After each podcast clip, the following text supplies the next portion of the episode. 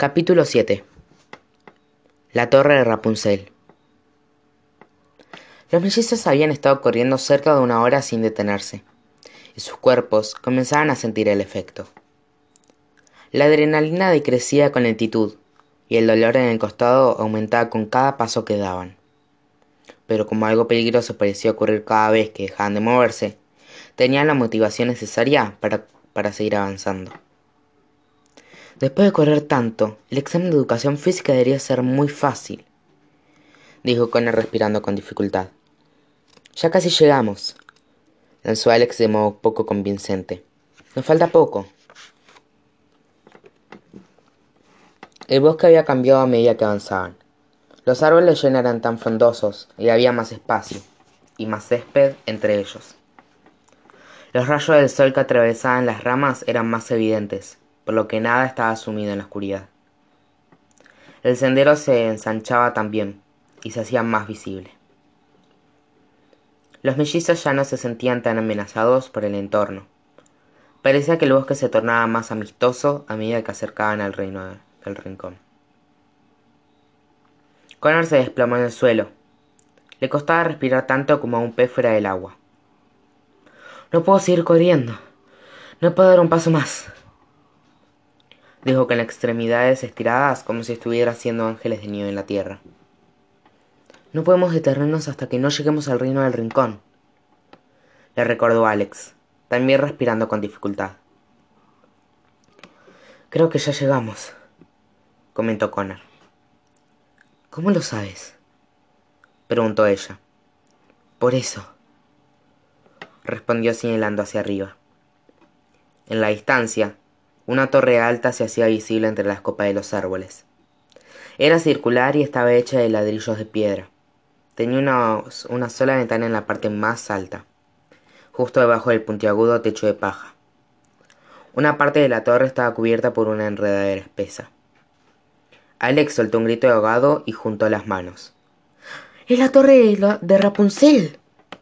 exclamó, mientras los ojos se le nublaban un poco al verla. ¿En serio estás llorando? preguntó Connor, todavía en el suelo. Es tal como me la imaginaba.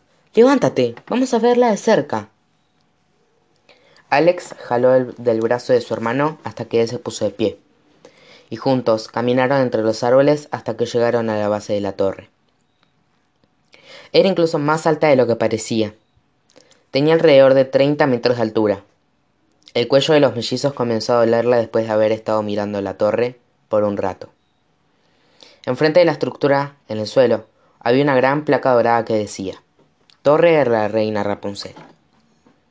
Debe haber sido muy difícil para ella ver personas y lugares que estaban tan lejos y nunca ser capaz de visitarlos, comentó Alec. Al menos nunca se tuvo que preocupar por los ladrones, acotó Connor. Tengo que subir. ¿Traes una mochila con propulsores o un gancho para trepar al que yo no sepa? le preguntó su hermano. No, Tendré que calar, respondió Alex, sorprendiéndose a sí misma por la respuesta. Oficialmente te has vuelto loca. Casi nos matan dos veces y no hemos estado aquí un día completo todavía. Tenemos que dejar de perder tiempo y encontrar la forma de regresar a casa, Alec. ¿Qué parte de eso no entiendes? Escúchame. Subiré solo por unos minutos y después, en cuanto baje, leeremos el diario y descubriremos cuáles son los ingredientes del hechizo de los deseos. ¿De acuerdo? Olex, comenzó a decir Connor. Su rostro se estaba tornando rojo. Por favor, rogó Alex. Necesito hacerlo, si no me voy a arrepentir toda la vida. Connor movió la cabeza de lado a lado con la frustración que solo un hermano puede expresar. Quería darle un sermón sobre lo infantil que era su comportamiento, pero la forma en que lo miraba, con los ojos grandes llenos de deseo, se le impidió.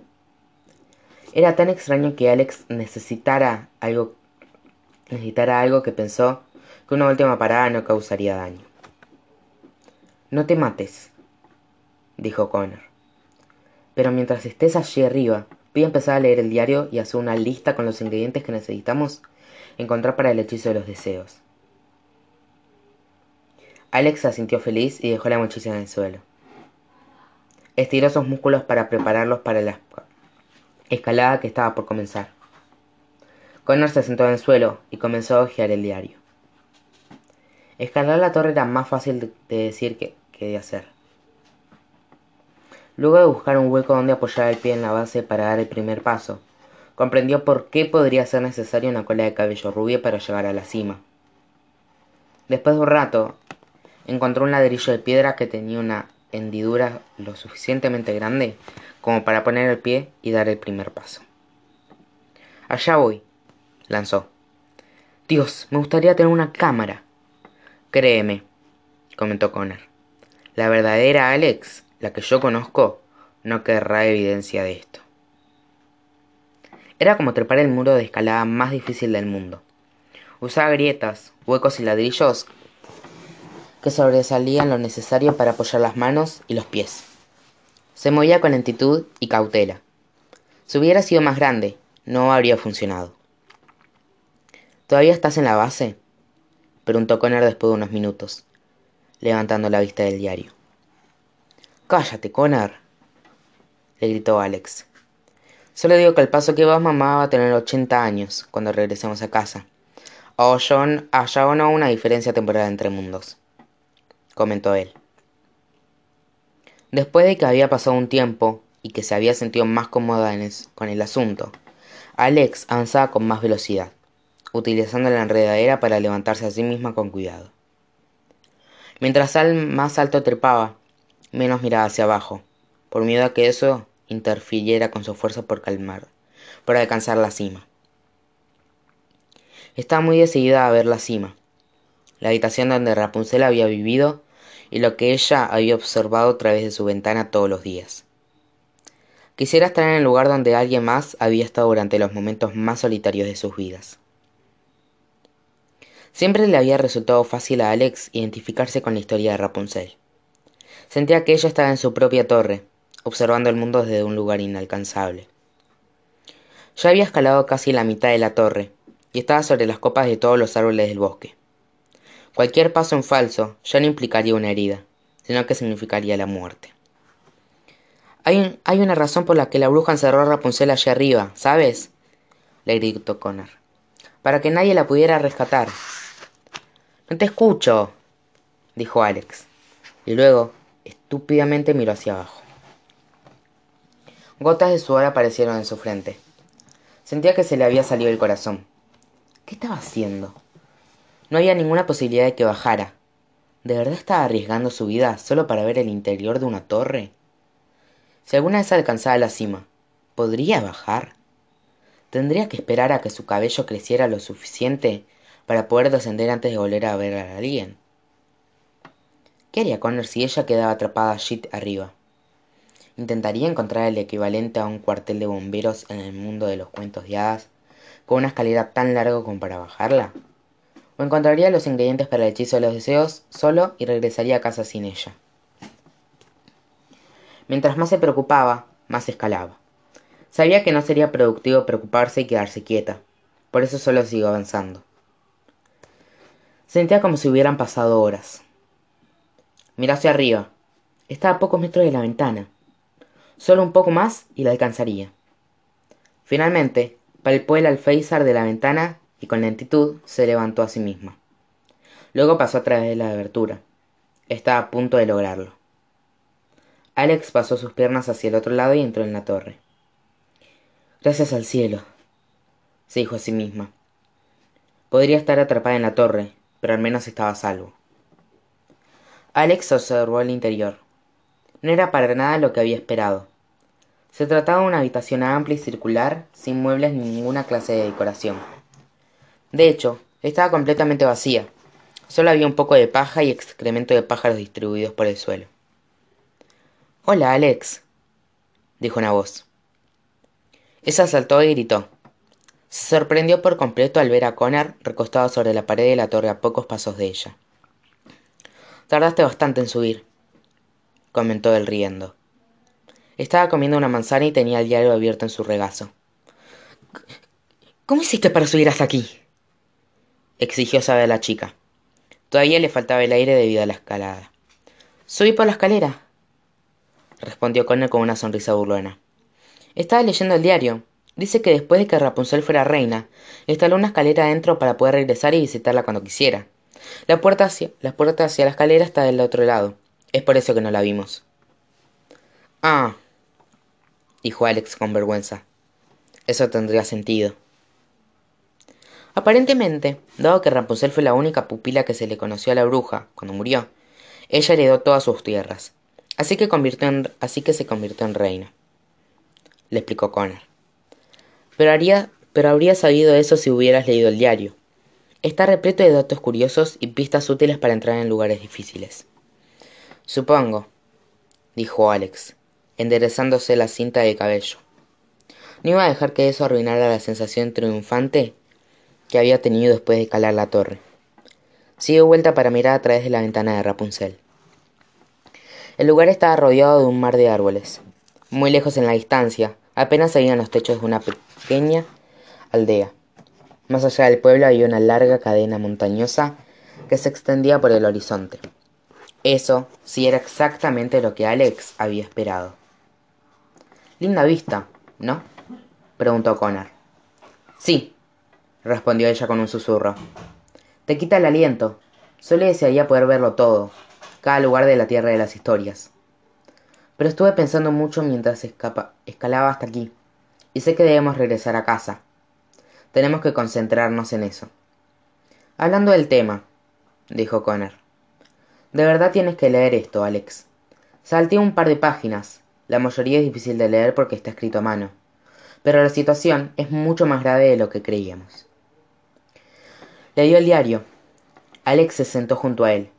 Lo abrió en la primera página y comenzó a leer. Queridos amigos, no sé cómo, por qué ni dónde encontraron este diario, pero dado que apareció en su camino, espero que les resulte útil. Lo que estoy a punto de decirles va a sonar absurdo, pero les pido que me permitan explicarles. De no haberlo visto con mis propios ojos, yo jamás lo habría creído. Solo soy un hombre sencillo de una aldea sencilla del reino encantador. Pero he viajado a otro mundo. Es un lugar con personas y tecnología con la que nuestra tierra solo ha soñado y con lugares que, que solo podemos imaginar. Sé que suena ridículo, pero les prometo que ese lugar extraordinario está allá afuera. Solo que nosotros no podemos verlo. Durante mi visita, entre otras experiencias que viví, me enamoré experimenté un amor tan profundo que era diferente a todo lo que había conocido. Nunca creí que este tipo de amor fuera real. Es como si ya no hubiera por es como si ya no hubiera por mí, sino por ella. Por eso debo encontrar una forma de regresar. Debo descubrir la manera de verla de nuevo. La primera vez que viajé al mundo nuevo fue sencillo. Una hada sabía que el lugar que el lugar existía y me permitió viajar con ella. Me advirtió que no me encariñara con nada ni con nadie. Pero, mientras que mi cerebro era obediente ante sus pedidos, mi corazón lo traicionó. Por ese motivo, el hada me ha prohibido viajar con ella. Entonces, esta vez debo encontrar el camino yo solo. Por supuesto que no sabía por dónde empezar. ¿Cómo viaja uno a otro mundo? ¿Quién era yo para preguntar? ¿Cómo iba a ser capaz de preguntarle a alguien sin que me creyeran loco? La sociedad cenicientes es muy prejuiciosa, y seguramente me habrían ridiculizado si se descubría mi misión. Llegué a la conclusión de que debía preguntarle a alguien que estuviera loco, así nadie le querería si hablaba sobre lo que yo había preguntado. Necesitaba a alguien en quien pudiera confiar, pero en, pero en el que el mundo jamás confiara. Creí que dicha persona no existía, y perdí la esperanza, hasta que me acordé del comerciante itinerante. Tenía mala fama porque solía encontrar niños inocentes en el bosque y los intercambiaba objetos de valor por otros que él decía que eran mágicos. Se rumoreaba que le había dado a Jack los frijoles que luego se convirtió en el tallo por el que trepó. Seguro que sí existía alguien que había oído hablar de otro mundo. Sería el comerciante itinerante. Siempre estaba en movimiento porque se habían emitido órdenes de arresto en su contra en todos los reinos. Era casi imposible de localizar, pero, de todas maneras, toda mi misión era virtualmente posible. Imposible. Una noche, cuando ya era tarde, fui a una taberna que estaba cerca del río de mi hogar. Allí me hice amigo de dos granjeros y les compré ronda tras ronda de bebidas. Después de habernos reído un rato sobre aventuras de la infancia y errores de la adolescencia, les pregunté si habían oído hablar alguna vez del comerciante itinerante. Ambos se quedaron muy callados y estaban casi ofendidos por la pregunta. Les aseguré que no era nada más que pura curiosidad y que no les estaba acusando de nada. Invité otra ronda de bebidas y cuando terminaron con las suyas, los granjeros confesaron que habían hecho negocios con él unos años atrás. Yo intercambié dos cabras por una lata de rega. Por una lata regadera que se suponía que iba a regar mágicamente todos mis cultivos por sí sola. Dijo uno de los granjeros. La maldita cosa nunca funcionó. Y tenía una gotera. Fue el peor error que cometí en mi vida. Yo intercambié dos vacas por una gansa que dijo que ponía huevos de oro, comentó el otro. Era un ganso.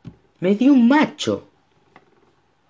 Intentaron convencerme para que renunciara a mi búsqueda, pero después de una última ronda de bebidas, me contaron las rutas que tomaba sigilosamente por el bosque. Debo haber buscado un, en cada arboleda del reino encantador. Finalmente, en el bosque que estaba apenas al sur de la frontera del reino de la capa roja, lo encontré. El comerciante itinerante era un hombre extraño, viejo y despeinado.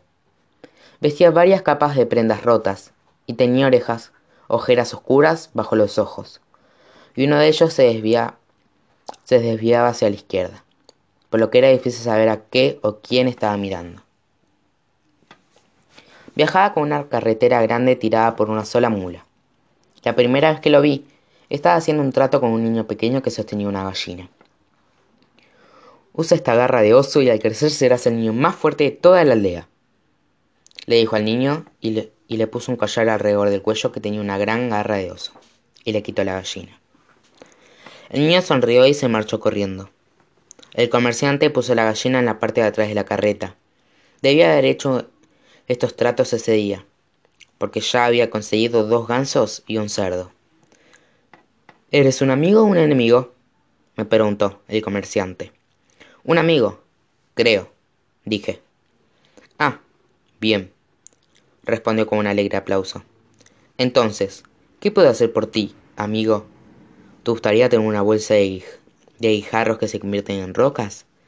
Solo te costará un pato. O tal vez quieras intercambiar un cerdo por una hogaza de pan que hará que dejes de tener hambre para siempre. No, gracias, dije con cautela. He venido a pedirte un consejo. ¿Un consejo? preguntó el comerciante. Alzó la ceja que estaba sobre el ojo desviado. Eso, amigo mío, es algo que nunca antes me han pedido. ¿Qué deseas saber? Me preguntaba... Comencé, pero no estaba seguro de cómo expresarme. ¿Cuál es el lugar más lejano al que has viajado? El comerciante itinerante se rascó la barba y pensó al respecto. Bueno, Honestamente diría que no hay un lugar en el mundo que no haya ido, respondió. He viajado del sureste al noreste y del sudoeste al noroeste. He ido desde un extremo del reino del rincón hasta otro extremo del reino durmiente, y de la cima del imperio de los duendes hasta la costa del reino de las hadas. ¿Y has ido más lejos que eso? Le interrumpí, temiendo que continuara haciendo una lista de cada viaje que había hecho. ¿Más lejos que eso? preguntó alzando ambas cejas. ¿Qué es más lejos que eso? Lo único que hay más allá es el océano, nada más. ¿Y hay un. ¿Y hay un mundo diferente? ¿Has oído hablar sobre uno. sobre cómo viajar a otro mundo? Pregunté al fin. El tipo me miraba con extrañeza en los ojos, o debería decir en el ojo. Joven, He viajado por todas partes y nunca vi ni un indicio que indicara la existencia de otro mundo. Respondió. En cierta forma, el tema lo disgustó, y subió a bordo de su, de su carreta y tomó las riendas de la mula. Espera, no te vayas, por favor, le supliqué. Ustedes, los jóvenes, siempre se divierten molestando a un anciano. Bueno, no lo voy a permitir, dijo. comenzó a marchar por el sendero. Estaba tan desesperado que me puse frente a su mula y casi me atropella. No quiero lastimarte, anciano, le aseguré. No entiendes. Yo he ido a otro mundo. He viajado a otro tiempo y a otro lugar. Y he visto cosas extraordinarias. Necesito regresar. Es lo que más deseo en la vida. Mis brazos estaban extendidos y casi y caí de rodillas. Me sentía un imbécil, confesando una, una necesidad ridícula o un hombre ridículo. El comerciante se sentó, quieto, con sus ojos sanos fijos en mí. ¿De verdad es lo que tu corazón más desea? me preguntó. Sí, rogué. Nunca he querido tanto otra cosa en mi vida. Si lo que quieres es un deseo, solo hay una cosa que necesitas, dijo. ¿Qué cosa? pregunté. El hechizo de los deseos, respondió. Al principio pensé que estaba bromeando. ¿El hechizo de los deseos? exclamé. ¿Te refieres a la leyenda infantil? Es tan real como la nariz de mi rostro, dijo el comerciante.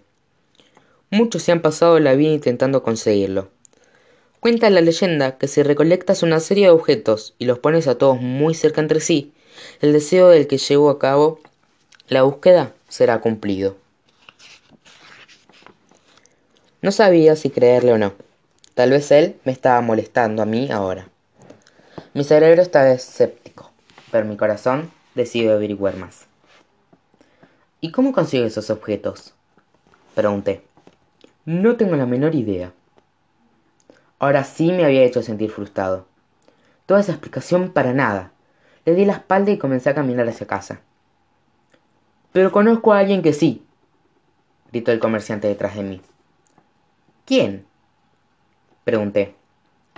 Nunca hago un trato gratis, me dijo, y extendió una palma abierta hacia mí. Puse algunas monedas de oro en su palma. Continuó extendiendo la mano y coloqué un par más hasta que estuvo satisfecho. Su nombre es Agatha, comentó. ¿Dónde puedo encontrarla? Toma este sendero hasta el bosque de los enanos, después busca las tres rocas y luego sigue el grumo. Explicó el comerciante sin agregar más direcciones. Tomó las riendas de su mula y se alejó de mí. De haber estado pensando con claridad, lo habría perseguido y le habría pedido más instrucciones. Pero, en cambio, comenzó a correr hacia el bosque de los enanos. Nunca antes había estado dentro de ese bosque. Desde pequeño me habían advertido lo peligroso que era, y una vez que llegué allí, entendí por qué me lo habían dicho. Los árboles eran tan frondosos que alguien podía estar parado a un metro de distancia de ti y nunca sabrías que estaba ahí. Me tomó dos días encontrar las tres rocas que había mencionado el comerciante. Había tres rocas enormes que salían del suelo en forma recta y que estaban inclinadas en una posición peculiar. Creí que tal vez estarían apuntando hacia algo, entonces bajé la cabeza para mirar en la dirección que marcaban. Señalaban directamente al espacio entre dos árboles que estaban separados lo suficiente para poder ver una porción de cielo, y en esa porción podía ver humo. Corrí hacia el lugar donde se originaba el humo. De donde sea que provenía, estaba completamente alejado del sendero, y casi me lastimó mientras esquivaba arbustos y raíces en mi camino. Ocasionalmente, podía ver el cielo entre las ramas y me daba cuenta de que me había desviado del sendero correcto. Debo haber viajado en círculos por horas. Cada vez que creía que estaba a punto de encontrar el lugar de donde provenía el humo, el viento lo hacía cambiar de dirección. Estaba perdido. Cada curva que tomaba parecía ser la misma. Sentía como si el bosque me hubiera tragado. El sol se estaba poniendo, y el humo se volvía más difícil de ver. Comencé a entrar en pánico. No había ningún refugio a la vista. Pensé que, seguramente, una bestia traicionera me encontraría durante la noche y se un festín conmigo. Comencé a correr de nuevo. A estas alturas apenas veía hacia dónde me dirigía. Podía oír aullidos en la distancia. Me tropecé y caí a través de un gran arbusto de espinas. Aterricé con violencia sobre el césped que estaba del otro lado del arbusto. Tenía raspones y arañazos y estaba sangrando. Me levanté y miré a mi alrededor. Me encontré en un claro enorme y circular, rodeado por una gran pared de arbustos de espinas. En el centro había una pequeña cabaña de techo de paja con una chimenea de ladrillo, y de allí salía el humo que había estado siguiendo. Con razón había sido tan difícil encontrarlo. Debo haber estado dando vueltas en círculos, sin saber que estaba escondido detrás del arbusto de espinas. Me acerqué a la cabaña con lentitud. Tenía una puerta y dos ventanas nada más. Quise tocar la puerta, pero se abrió antes de que tuviera la oportunidad de hacerlo. ¿Quién eres? inquirió la mujer que salió de la cabaña. Desde el primer segundo que la vi, supe que se trataba de Agatha. Parecía la cepa de un árbol humano. Era baja y vestía una capa color café con capucha. Arrugas profundas marcaban su rostro, y uno de sus ojos era visco. Su nariz era una de las más pequeñas que había visto, y estaba acompañada de una verruga gigante. ¿Tú eres Agatha? le pregunté. ¿Cómo me encontraste? lanzó de mala manera. Me caí a través del arbusto de espinas. Pero, ¿cómo sabías que yo estaba aquí? preguntó. Su ojo visco se desvió más. El comerciante itinerante, respondí. Dijo que, conocía el, dijo que conocías el hechizo de los deseos. Agatha gruñó y suspiró al mismo tiempo. Sus labios se fruncieron y me miró de arriba abajo. De mala gana, me hizo un gesto para que la siguiera adentro. Entra, entra, dijo. El interior de la cabaña era un completo desastre. Había recipientes con líquidos extraños por todas partes, algunos burbujeaban, otros resplandecían mientras que otros soltaban vapor. También vi montones de recipientes de vidrio que contenían las cosas más extrañas. Reptiles vivos y muertos, insectos de todas las especies y hasta un frasco con varios ojos. Aunque habían sido removidos de las cuencas de sus dueños, juro que uno me hizo un guiño. Estaba sorprendido de ver la cantidad de animales que también había dentro desde gansos y gallinas hasta ruiseñores y monos, todos en jaulas. Estaban inquietos, prisioneros sin lugar a dudas. Siéntate, ordenó Agatha. Señaló una silla que estaba al final de una mesa tan larga que casi ocupaba toda la cabaña. Veo que eres lo que se dice una coleccionista, comenté. No le agradó el comentario. Me ignoró y reunió un par de objetos de la habitación. Un cuenco por aquí, un frasco por allá. El arbusto de espinas que rodea tu casa es una idea inteligente. Debe mantener alejados a la mayoría de los visitantes indeseables. A la mayoría, dijo, mirándome. Ese espino es del reino durmiente. Lo planté aquí y creció alrededor de mi casa en un círculo perfecto al igual que lo hizo alrededor del castillo, mientras la reina durmió profundamente por cien años. Tú eres el primero que, lo, que logra atravesarlo. Le pido disculpas. Esto te costará quince monedas de oro. Digo a Agatha, y se sentó frente a mí. ¿Qué cosa? Pregunté. ¿Quieres saber cuáles son los ingredientes del hechizo de los deseos? ¿Verdad? Indagó. Por eso estás aquí. ¿O no? Metí la mano en el bolsillo y puse todas las monedas que me quedaban sobre la mesa. Por desgracia, el trato que hice con el comerciante me había dejado poco dinero. Solo me quedan catorce monedas, le dije. Agatha no parecía estar contenta. Estúpidos jóvenes y sus deseos. Está bien, dijo, y tomó todas las monedas. Colocó el cuenco frente a ella y vació el contenido de dos recipientes dentro de él, un líquido rojo y otro azul. El ojo de un águila, las alas de un hada y el corazón de un tritón, dijo Agatha, y añadió esos elementos al cuenco. Más tres gotas de sangre de gigante, el dedo gordo de un ogro y un tallo de paja de oro. Eso completa la poción. Con todos los ingredientes añadidos, el líquido en el cuenco comenzó a echar humo y a brillar. Agatha se inclinó sobre él y respiró el vapor. Cerró los ojos y se perdió por un momento en un pensamiento profundo. ¿Esta poción te dice cuáles son los ingredientes del hechizo de los deseos? Le pregunté. No, pero me ayudó a recordar. Respondió.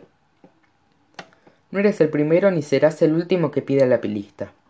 Considérate advertido. muchas personas han perdido la vida intentando conseguir los objetos. Son imposibles de encontrar. Prefiero morir intentándolo que vivir el resto de mi vida, preguntándome si habría, si habría podido hacerlo. Dije. Entonces, escucho con atención lo que voy a decir, porque solo lo haré una vez, ordenó Agatha. Me acerqué a ella todo lo que pude. La ansiedad hacía que cada segundo pareciera una hora. Esto era por lo que había viajado tanto. Son ocho. Respiró profundamente y enumeró los objetos. Cristal que tan solo una planta protegió hasta que la medianoche llegó. Un sable lo más profundo del mar para la vida de un novio terminar. Madera de la canasta que con miedo se sostuvo al escaparse del ladrido peludo una corona de piedra compartida, que está en lo profundo una tenebrosa guardia. Una aguja que hirió la suave piel de una doncella, por dentro y por fuera igual a bella. Un hilo de la sinuosa cuerda dorada que condujo a la libertad soñada. Joyas brillantes cuyo valor aumentó al proteger a alguien que, que muerto se creyó. Lágrimas de una jovenada que no se siente feliz ni encantada Repetí la lista para el hechizo de los deseos durante todo el camino a casa, y la escribí junto con mi travesía en este diario. No sé cómo reunir esos, estos objetos, pero mi objetivo es encontrarlos, y luego aumentar cómo lo hice, por si alguna vez necesito hacerlo de nuevo. Si estás leyendo esto, espero que signifique, signifique que tuve éxito. Y si estás leyendo estas palabras y estás por comenzar tu propio viaje, te deseo suerte. ¡Wow! dijo Alex levantando la vista del diario. ¿Puedes repetir eso? comentó Connor. Lo leíste mucho más rápido que yo. ¿Leíste más? preguntó Alex. ¿Encontró todos los objetos? ¿Logró regresar? No lo sé. Le faltan muchas páginas, repuso Connor. Alex observó la lista de, de objetos necesarios para el hechizo de los deseos. No esperaba que estuvieran ocultos dentro de acertijos. La mayoría son fáciles de resolver, comentó ella. Por ejemplo, es obvio que una aguja que hirió la suave piel de una doncella, por dentro y por fuera, igual que de Bella, se refiere al uso de la ruca de la Bella Durmiente. Un hilo de la sinuosa cuerda dorada que condujo a la libertad soñada. Es obvio que se trata de un mechón del cabello de Rapunzel. Connor observó el área donde estaba sentado. Tomó un largo mechón de cabello rubio que estaba atascado entre dos tablas, tablas de suelo. Encontré uno, exclamó. Una de las primeras cosas que noté cuando llegué aquí arriba fue la cantidad de cabello que se le caía a Rapunzel. Ahora estamos una... Ahora estamos un octavo más cerca de casa. Alex envolvió con cuidado el mechón rubio con un pañuelo descartable que sacó de su mochila. ¿Qué se supone que significa cristal que tan solo una planta protegió hasta que la medianoche llegó? preguntó ella. ¿Quién tenía una planta cubierta con un cristal? Ya sé, dijo Connor. El zapato de cristal de Cenicienta cubría la planta de su pie. Por supuesto, exclamó Alex. Esta, esta lista se la dictaron. Tal vez Agatha quiso decir planta en referencia al pie, no planta como un vegetal. Connor es un genio. Es lo mismo decir planta que vegetal, preguntó Connor, pero Alex continuó. Me pregunto a qué se refiere madera de la canasta que con miedo se sostuvo al escaparse del ladrido peludo, comentó Alex, pensando concentrada. Canasta, canasta, canasta peludo, peludo, peludo. ¡Caperucita roja! Su canasta debe haber estado hecha de madera, y el ladrido peludo se refiere al gran lobo feroz. De acuerdo, dijo Connor. Eso tiene sentido. Alex se puso de pie y comenzó a caminar por la torre. Joyas brillantes cuyo valor aumentó al proteger a alguien que muerto se creyó. Eso es difícil, dijo ella. ¿A quién se dio por muerto? ¿No pensaron que Blancanieves había muerto después de morder la manzana envenenada? preguntó Connor. Así es, tienes razón, dijo Alex dando saltos. Tiene un ataúd de cristal con joyas de la misma de los enanos. Debe referirse a eso. Estoy tan contento de que papá y la abuela nos hayan leído tantos cuentos mientras crecíamos, exclamó Connor. ¿Quién hubiera dicho que serían tan útiles? Lágrimas de una joven hada que no se siente ni feliz ni encantada. Creo que solo tendremos que encontrar una hada que recién haya dejado a su novio o algo así, supuso Alex. ¿No crees que podríamos solo golpearle y hacerla llorar? preguntó Connor. Eso sería más fácil a mi entender. Alex lo ignoró y augió el diario de nuevo con avidez. Zapato de cristal. Listo. Uso. Listo. Ataúd. Listo. dijo Alex. Según las anotaciones en los márgenes, el autor del diario parece estar de acuerdo con nuestras suposiciones. Aunque, aún no sé cuáles son algunos de estos objetos, como un sable de lo profundo del mar, para la vida de un novio terminar, o una corona de piedra compartida, que está en lo profundo de una tenebrosa guarida. Como dije antes, le faltan muchas páginas, añadió Connor. Eso desanimó a Alex. Los objetos que conocían parecían virtualmente imposibles de conseguir, y ni hablar de los que no conocían. Se acercó a la ventana y observó hacia afuera. El sol estaba a punto de ocultarse, y, una por una, las chimeneas de una aldea cercana se encendieron, enviando estelas del humo al cielo nocturno. ¿Qué pasaría si nos equivocamos al adivinar estos acertijos? preguntó Alex. ¿Y si nos equivocamos de objeto? ¿Y si el autor adivinó mal? ¿Y si nunca logró regresar? ¿Y si murió en el intento? Solo tenemos que hacer lo mejor que podamos, dijo Connor, uniéndose a su hermana en la ventana. Una niña molesta me dijo una vez que el optimismo siempre vale la pena, y, en general, suele tener razón. Alex le dedicó una sonrisa cálida a su hermano. De acuerdo, dijo ella. Por ahora, tenemos el mechón de cabello de Rapunzel. Todavía necesitamos conseguir el zapato de cristal de Cenicienta, el uso de la bella durmiente, la joya del ataúd de Blancanieves, madera de la canasta de Caperucita Roja, las lágrimas de un hada y dos objetos más que no tenemos idea de qué son. Connor trabó con dificultad al escuchar la lista. Ambos miraron más allá del horizonte y al, y al mar de árboles que rodeaba la torre. En algún lugar allá afuera, todos esos objetos estaban esperando ser encontrados. Parece que vamos a conocer más lugares de la Tierra de las Historias de lo que creíamos, dijo Connor.